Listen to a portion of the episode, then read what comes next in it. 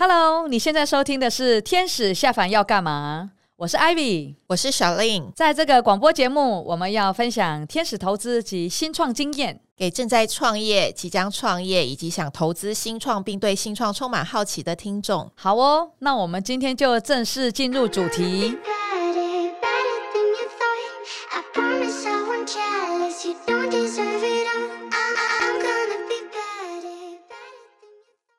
小令，你觉得全世界最危险的工作是什么？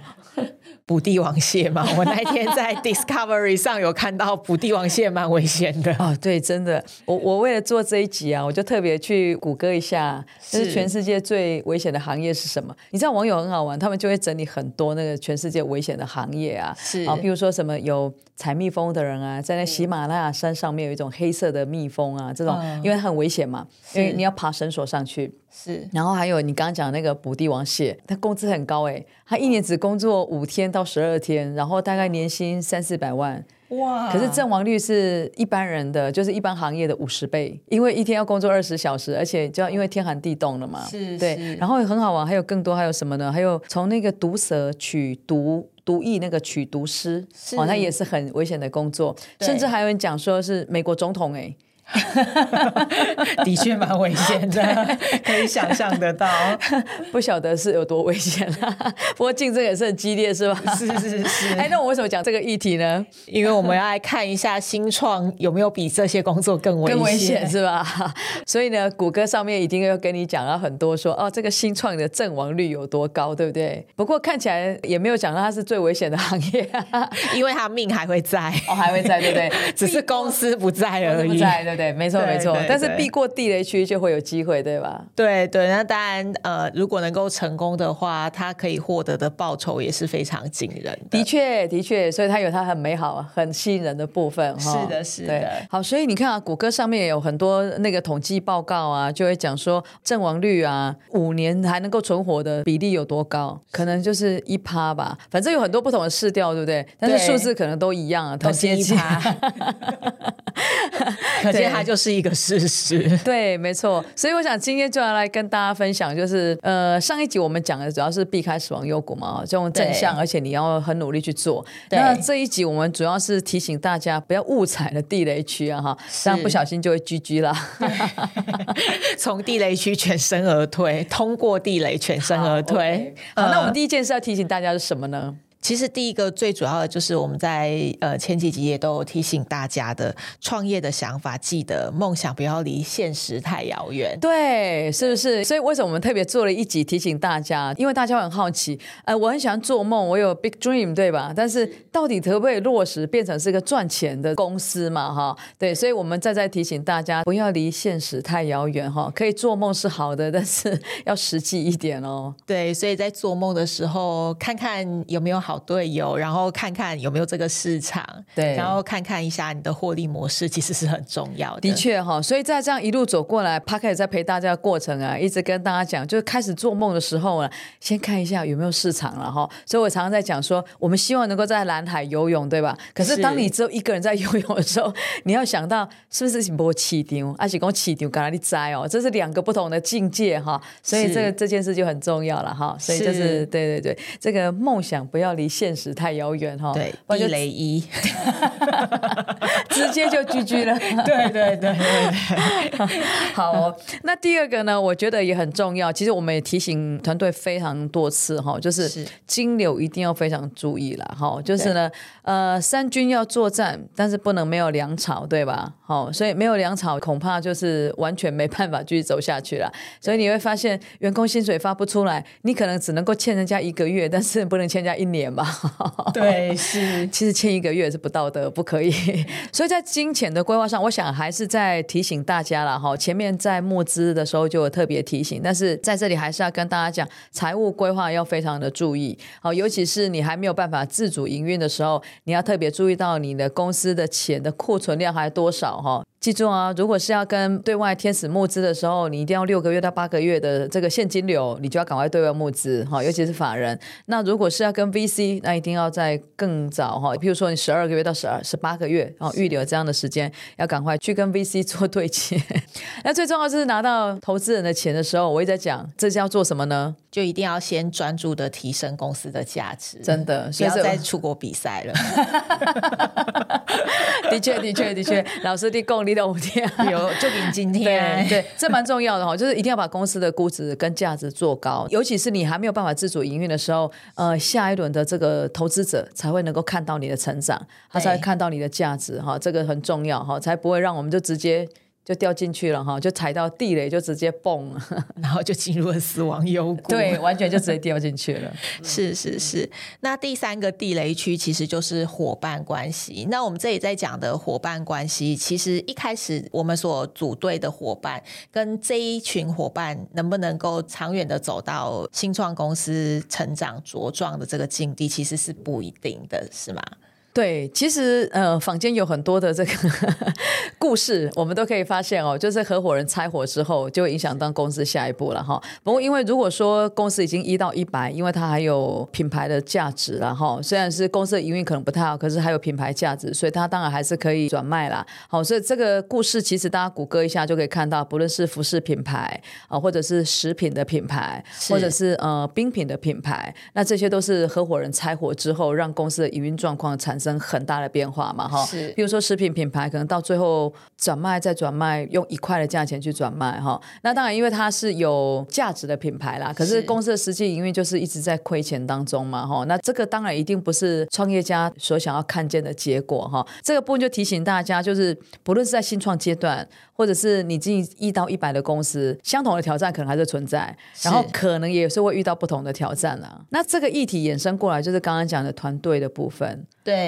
对对对，那团队上一次我们讲的还不少了哈，你会提醒大家特别注意什么呢？其实我们就像之前在专辑里面有提过的，比如说我们团队的组成，它的积极度到底够不够好？究竟它的面向，团队的面向是不是大家懂得？其实是广泛的，每一个人可以各司其职。对，那有了团队之后，它的执行力，对对，对，所以其实我觉得这些都是很重要。那我们也有提过说，呃，新创公司在经营里面都有不同的阶段。那就像我们在募资简报也有提到，那其实以跟募资简报，我们针对不同的阶段要准备不同的简报的逻辑，其实是一样的。呃，伙伴也是在不同的阶段会有不同的伙伴关系，嗯、他可能会有旧伙伴的离开，新的伙伴的加入，那其实它都是一个滚动调整的过程。对，所以其实在，在呃团队的部分呢，我们在前面几集也都讲了蛮多，所以如果新创团队有兴趣，还是可以去 refer 一下呃之前我们所讲的一些观念，就是刚刚你所提醒的部分。那我们之前也给团队一个建议啊，就是有关在这个。管理的职能上面呀，要快速提升，因为这个创办人在很短的时间之内，他会变成是国际级领导者，所以他在这个管理的职能，如果越能够提升，就能够带动团队。像刚刚你所讲的，是不是是人是任？然后他的团队的绩效怎么去培养团队的执行力？哦，那这个件事是蛮重要的，所以就不会直接踩到地雷。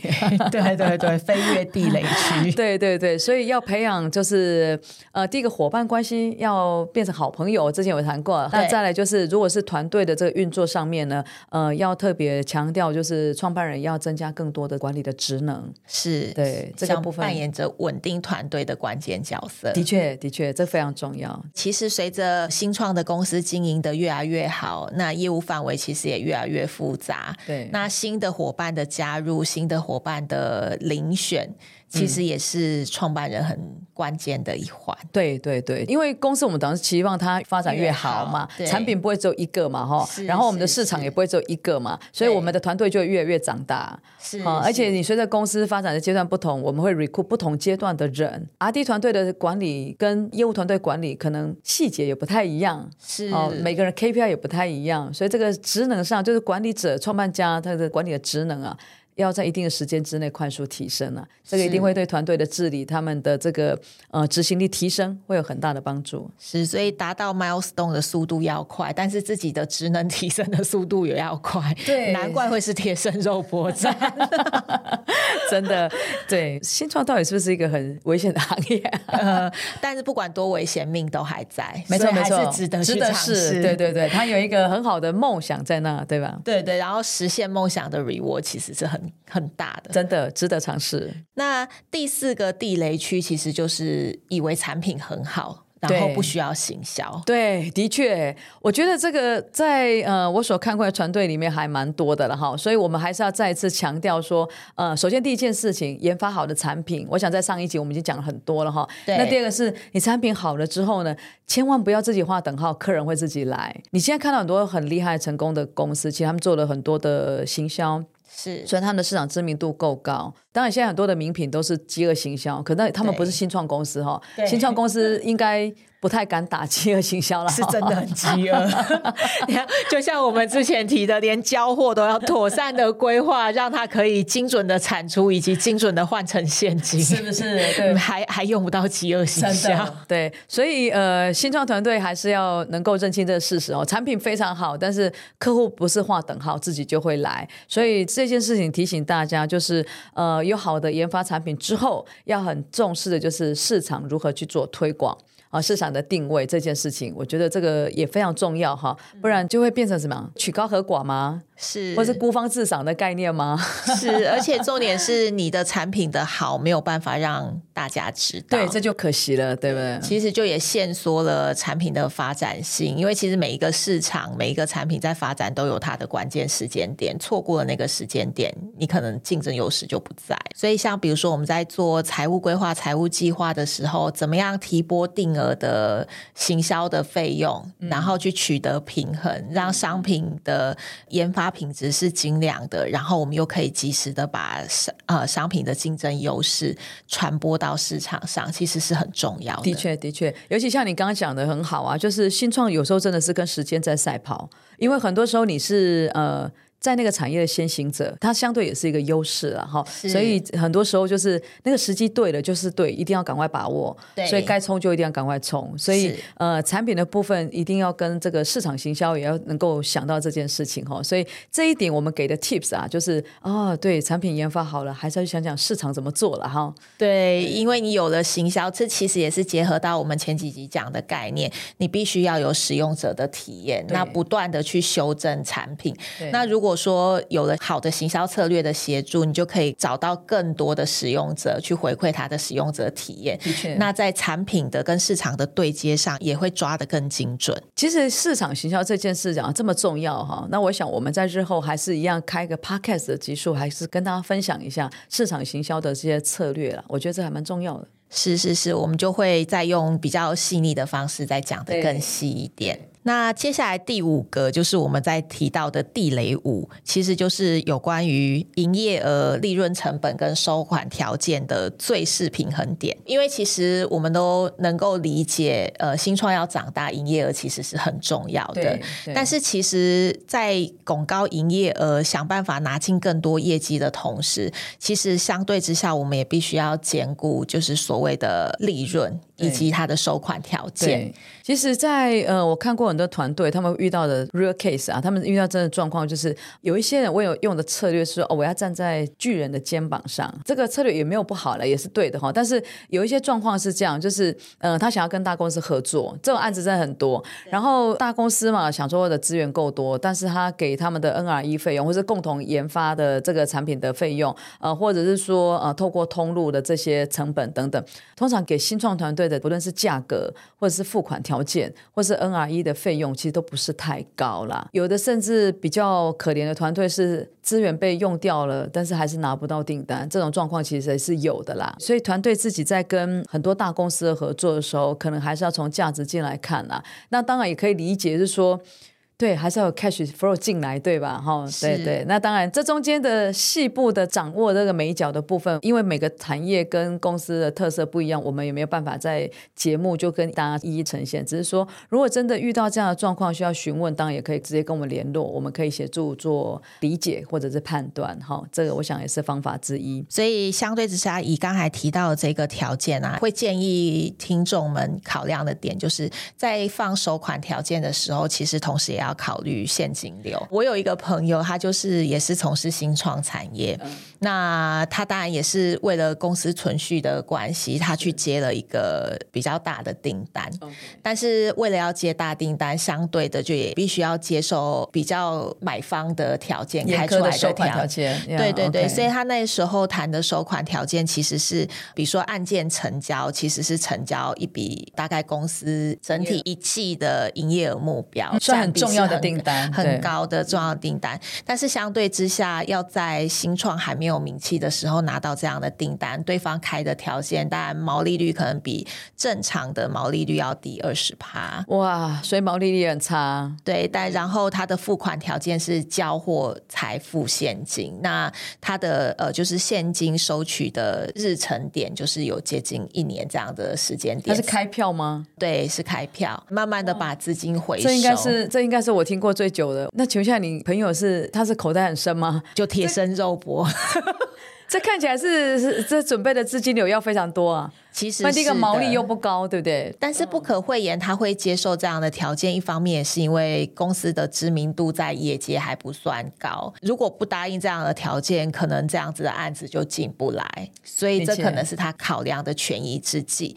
但是如果说有这样子的考量，其实也无可厚非。但是会给听众们的建议就是，额度的部分，他可能很适合用简单的，像刚才提到的提列行销费用的这样子的预算的。逻辑，我可能要先说，我愿意去承接这样子的案子的案件金额其实是多少？对。那如果这个案子的毛利是低于公司想要的毛利，那它补贴的部分可能比较适合用行销的预算来做补贴。了解。那这样子财务的考量上会比较全面，对，而不是就是希望能够接近很多的案子，可是进来现金的这个现金流没有在它该进来的月份进来，对，对，这样想。相对之下也很容易就是踩到地雷。的确，像这个案例的话，我觉得从销售的观点进来看，你下次对这个客户的预期的这个 maintain，我觉得就有点困难哦，因为他的收款条件这么久。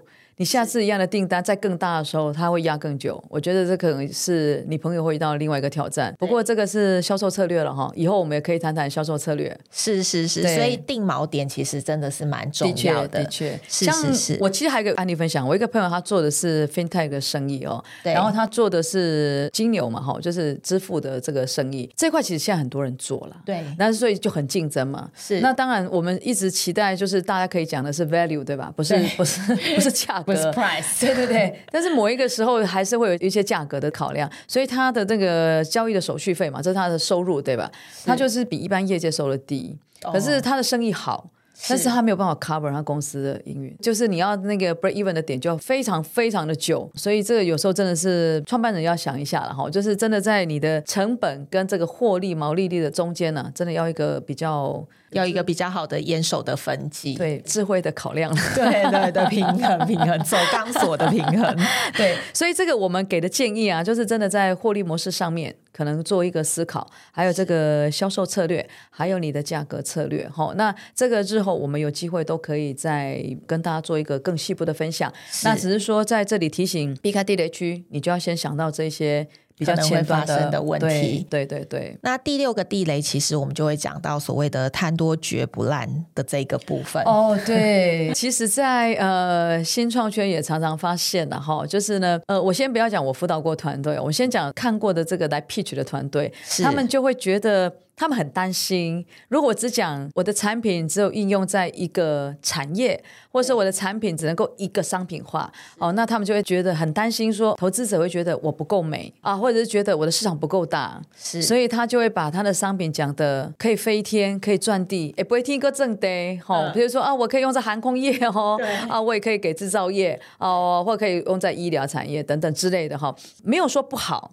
只是说公司的资源哦，真的是有限，嗯，是对，所以可能在一段时间之内，可能需要做比较聚焦，然后真的可以把这个生意或是呃商品化能够实现。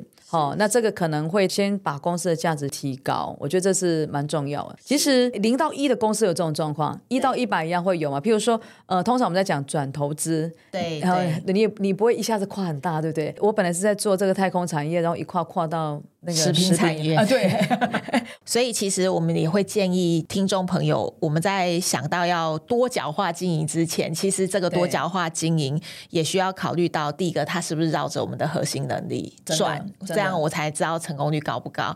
第二个就是新创公司本来资源就很有限，真的，我们要怎么样做最适合的决定，然后把资源投注在真的成功率高的商品上，而不是可能客户开了百百种的需求，我为了要符合。和客户的期待，我把人力跟作战的阵线完全打开，真的，其实相对之下，那就是一个很大的雷区。对，真的是很大的雷区。其实我可以举一个例子，哎，就一个新创公司，它是生计嘛，哈，就很夯，就是 生计业，生计，好像大家听到生计就眼睛 亮，对，眼睛就亮。对，然后这个公司很好玩，它刚开始的研发是一个很大的医材，并不是小型的医材，所以它的研发动能很高，资金密集度也很高，是资金密集跟人力密集的生计产业。哦，而且它研发是一个。很大型的这个医材嘛，对。然后在这个过程里面呢，他们又引进另外一个商品，嗯，那另外一个商品也是不算小型的，哦、也是中型的医材哈。那这一个是治疗的，一个是辅助的，嗯，好。但是无论怎样，你用在人体上面，它都一定要讲求到认证，还有一定的准确度，对。然后重点是这两个不是同一个核心技术，所以要 build 两个技术团队。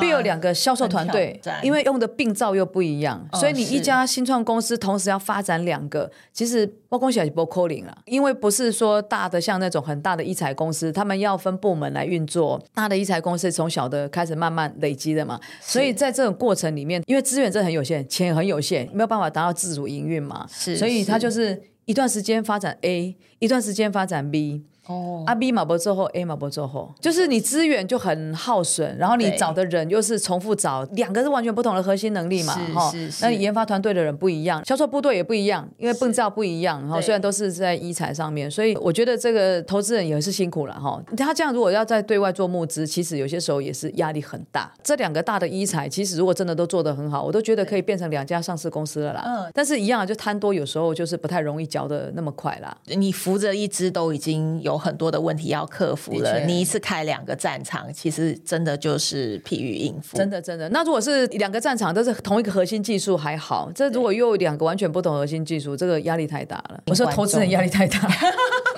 营运者压力也很大，但是他有梦想支撑。对，真的。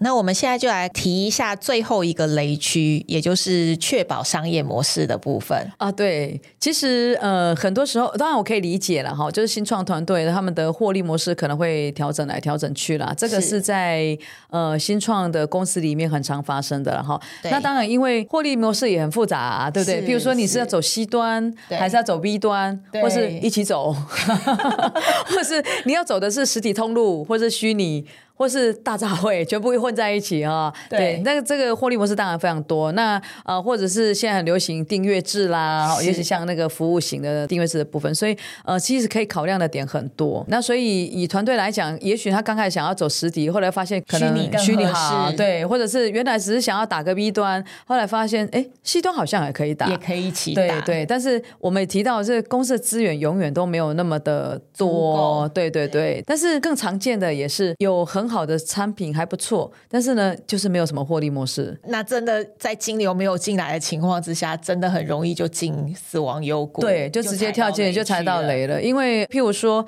当然，我们也理解哈，就是很多的这个商业模式，它可能需要市场上的验证了哈。譬如说，做医疗产业的，如果他的对象，他的 TA 是医生，很多人可能会考虑说，跟医生一起合开联合诊所嘛，对不对？哈，就是从连锁性的这种啊，不过从眼睛的产业、牙齿产业，可能很多厂家都在做这件事情嘛。那但是，是不是眼睛可以做的，跟牙齿可以做，鼻子可以做的，或者是美容业可以做，这个不太一定。所以，可能很多厂家都还在做试验。当中了哈，就是获利模式的这个验证当中，可以验证还算是不错了。但是有一些人是连方法可能都没找到了哈。对，那如果都连方法都没找到，可能建议还是要先思考一下哈。那因为获利模式这个部分很重要，我们应该要开集跟大家好好的谈一下，到底有哪一些获利模式，对不对？是是是，所以在避开雷区的这一集，我们只是提醒大家说，呃，你在选择商业模式的时候，其实总是要有个主轴心。的确，对。那你有了轴心之后，当然就像我们一直在提到的，商业它本来就是一个滚动式的状态。对。你在依据这样子的商业模式的主轴，依据现况在逐步的做调整，但是一定要在创业的时候就想过这个问题。没错，没错。你到底要是用什么样的方式去把客人的钱赚回来？这就是获利模式嘛？是，哦，那这件事很重要。好，所以我们今天讲了这么多地雷区，那我们其实也给大家很多 tips，对不对？就是协助大家，呃，如果你发现前面有地雷的时候，你到底要做什么事情可以让你避开地雷区，才不会一下就掉进去就 GG 了。对，所以我们也希望这一集就是连同死亡幽谷，可以让大家顺顺利利的加入那个成功的百分之一的行列。哦，对，是因为我想，如果我们的 p o c k e t 陪伴之后，应该那个成功几率还是可以再往上提一点的哈。是的，是的，OK，嗯，好，那我们今天的分享就告一个段落喽。对，那我们就谢谢听众这一周对我们的支持，那我们就下周见喽，拜拜，拜拜，拜拜。如果有任何您想要收听有关于新创的广播主题，欢迎您到下方资讯栏填写问卷表单，我们将针对您有兴趣的议题制作成节目，那您就有机会在节目当中听到您感兴趣的议题的讨论。